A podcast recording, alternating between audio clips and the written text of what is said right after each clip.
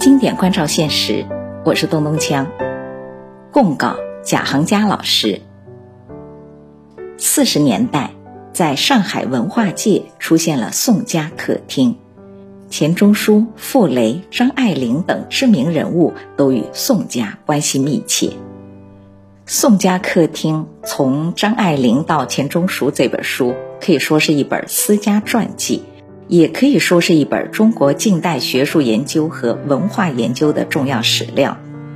这是一本关于中国近代最著名的作家学者们的最高级八卦。什么是最高级八卦呢？就是内容属实、来源独家，而且层次和格调。有非常高的八卦，这本书凭什么能够做到独家和高级呢？因为他的撰主是香港文艺评论家、翻译家、著名电影编剧宋琦。宋琦是谁呢？宋琦是大学者钱钟书、傅雷、夏志清等人的毕生挚友，更是张爱玲后半生几乎唯一的朋友。在张爱玲的遗嘱里。她身后的所有遗产，尤其是著作所有权，都留给了宋琦夫妇。这本书的作者是宋琦的儿子宋以朗，在今天的张爱玲学界，他可是拥有最终解释权的重要人物。宋氏夫妇去世以后，宋以朗接过了张爱玲遗作的整理工作。近年来，由于他的授权。小团圆、同学少年都不见等张爱玲的遗作出版，还有电影《色戒》上映，每次都是文艺界的轰动事件。从钱钟书到张爱玲，生前都和宋琦夫妇保持着高密度的通信。他们在信中毫无顾忌地谈论私人生活、感情和学术见解。对文学研究者来说，这是最珍贵的第一手材料。既有珍贵史料，也包含着解读张爱玲小说的密码。宋以朗对这些信件和材料的整理仍在进行当中。我说这本书能够满足八卦热情，也对也不对。不对的一面是，本书写作的态度是相当深入严谨的，并不是为了博取眼球。这和宋以朗的学历有关。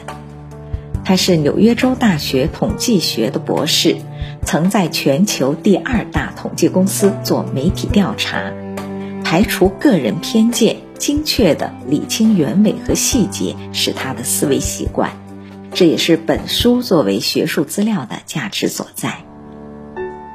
说他有八卦属性的一面在于，关于钱钟书、张爱玲、傅雷的各种传闻，常常被读者热议。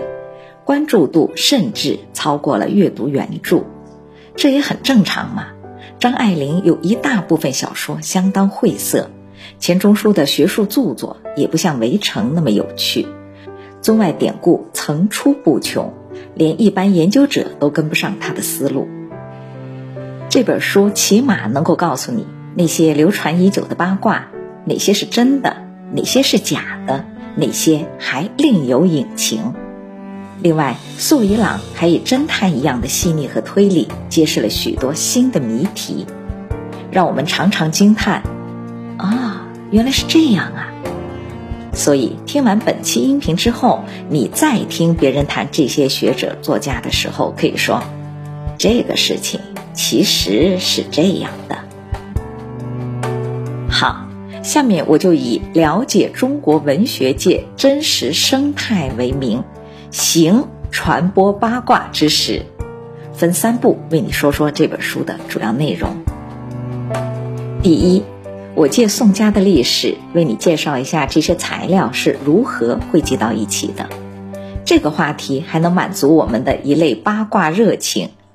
人们羡慕和好奇富二代的生活，那么身为文化上的富三代，又是一种什么体验呢？第二。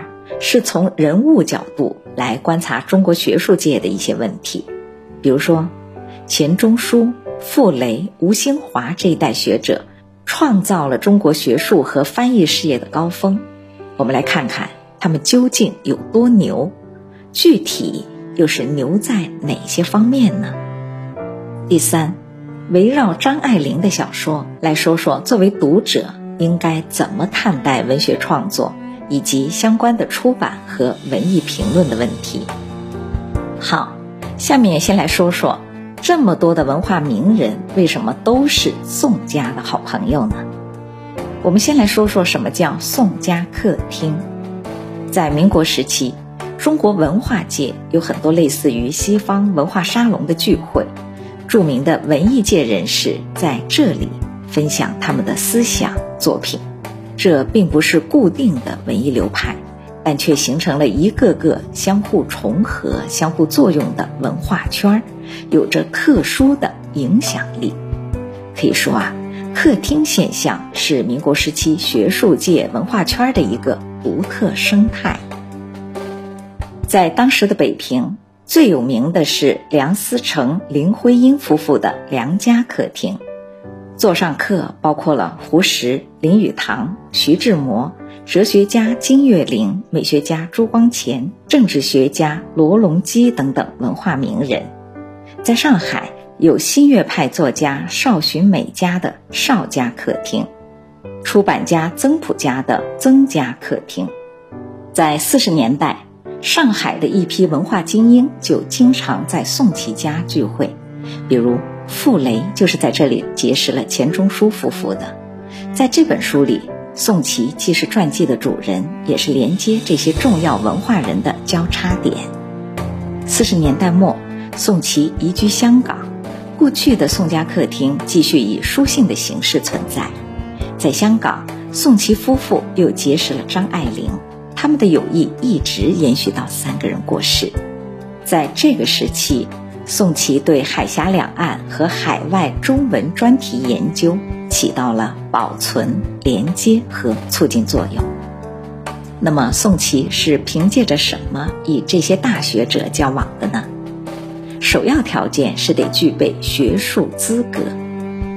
宋家客厅里的谈笑有鸿儒，往来无白丁，是因为宋琦自己就是一位鸿儒。宋家家学渊源，宋琦的父亲宋春舫是国内最早的戏剧研究家，他七岁就能用拉丁语背诵凯撒的高卢战记，十二岁中秀才，在欧洲取得了政治学、戏剧学的学位。回国后，宋春舫担任过上海圣约翰大学、清华、北大的教授，主讲欧美戏剧。他拥有当时国内最丰富的外文戏剧藏书，连青岛大学图书馆馆长梁实秋都自叹不如。宋琦生于一九一九年，成长在这样的家庭，他自然从小就中西贯通。既接受私塾教育，熟读四书五经，又像母语一样学习英文。他从燕京大学毕业后留校任教。抗战期间，宋琦在上海从事话剧和学术活动。移居香港以后，宋琦担任过美国新闻处编译主任、香港邵氏、电懋两大影业的编剧和高层，执教于香港中文大学。还主编过许多文学刊物和选集。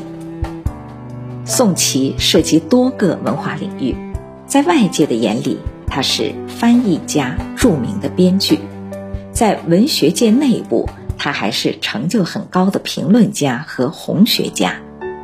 张爱玲的后期写作经常听取宋琦的意见，傅雷是宋琦的挚友。干脆直接指责他涉猎太多，又过于谨慎，浪费了自己罕见的文学天赋。钱钟书的说笑里有一句名言：“真有幽默的人，也许要在几百年后、几万里外，才有另一个人和他莫逆于心，相视而笑。”我们知道，想要被钱钟书嘲笑，也得有相当的学术成就才行。而他能与宋琦交往一生，当然是把宋琦当作学术知音的。除了学术修养，当然还需要相应的经济条件。要想维持客厅，首先你得有一个客厅才行啊。宋家家学渊源，也极为富有。宋琦的父亲宋春舫当年在杭州旅游时，嫌住旅馆被警察查房太麻烦了，索性自己盖了一个别墅群，也就是今天西湖内湖边上的地标春润庐。当年的春润庐是北京大学在杭州不挂牌的招待所，宋元培、熊十力、蒋梦麟、马一浮这些学术名家经常来这里借宿，所以本书中宋琦的客厅可以说是第二代宋家客厅了。而宋琦与文化名人们的交往很多也来自世交，这就像张爱玲对宋家的信任延续到了宋以朗。宋琦因为经济条件优越，可以给他的朋友们提供实际的援助。傅雷从1947年到去世，一直住宋家在上海的房子。傅聪最初学音乐时，弹的就是宋家留下的钢琴。但是宋琦在移居香港后不久，全部的财产就因为存款银行的倒闭而失去了。所以他才要不停地寻找翻译和编剧工作，无法集中精力从事文学研究。即使在这个时候，他也还在设法为张爱玲争取写电影剧本的机会来增收。张爱玲虽然早已成名，但是严肃文学和流行小说的收入是两个数量级。这个话题我们后面会说到。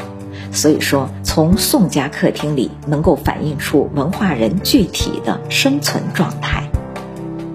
宋家客厅在不同的时空和经济处境下能够延续半个世纪，还因为宋琦的性格、为人和个人魅力，他善于为朋友设想和打算，甚至毕生做他们文学事业的宣传者和守护者。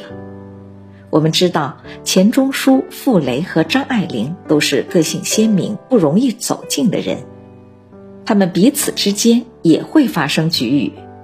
坊间传闻钱杨夫妇很看不起张爱玲，宋一朗根据信件和资料对比，网上的流言应该是伪造的，但是钱钟书在书信里确实对张爱玲进行过似有似无的嘲弄。那么？宋琦的办法是什么呢？一方面，他采取了聪明的隔离方法，小心的在朋友之间保持着平衡，有些情况互不提及或者保持不同的尺度；另一方面，他也在不遗余力的进行关系弥合。比如，在一九八一年写给钱钟书的信里，宋琦就说：“当代理解《红楼梦》的人只有三个半，三个是。”徐英时、张爱玲和杨绛，半个是俞平伯。我们且不论这个评价公允与否，宋琦把张爱玲夹在钱钟书最看重的后辈学人徐英时和妻子杨绛中间，试图利用心理暗示来影响钱钟书，就可以看出他为朋友的苦心了。更能体现宋琦苦心的。是他在六十年代中期到七十年代末，主动中断了与国内友人的联系。很多朋友起初不理解，捎话到香港，指责他不近人情。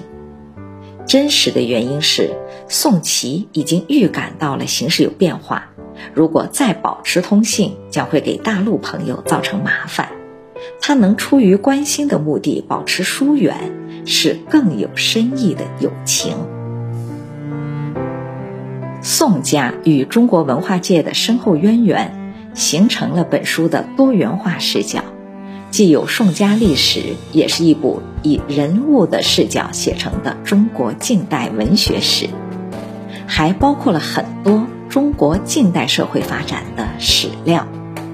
在宋以朗的眼里，这些文化名人是与他家来往多年的亲密友人。尤其是还留下了千百封重要信件和大量的文史资料，这种最近距离的研究视角和有血缘、有温度的感情视角，也许就是文化上富三代的独特体验吧。二零零九年，钱钟书一封不到十行字的信就被拍卖到了两万三千元，而宋一朗手中的每封信都写得密密麻麻。而且还大爆内幕，活灵活现地体现了钱钟书的风度。宋遗老宣布，这些材料将用于收藏和学术研究，绝不流入拍卖市场。对于归属问题，他说：“一切人事物都有自己的归属，我喜欢看见他们团圆。我的父母和他们已逝的朋友们也应该已在彼岸重逢，那里有一个永恒的派对。他们谈笑风生，就像回到六十多年前的上海。”本节内容就播读到这儿，我是东东锵，请继续关注下一节的内容。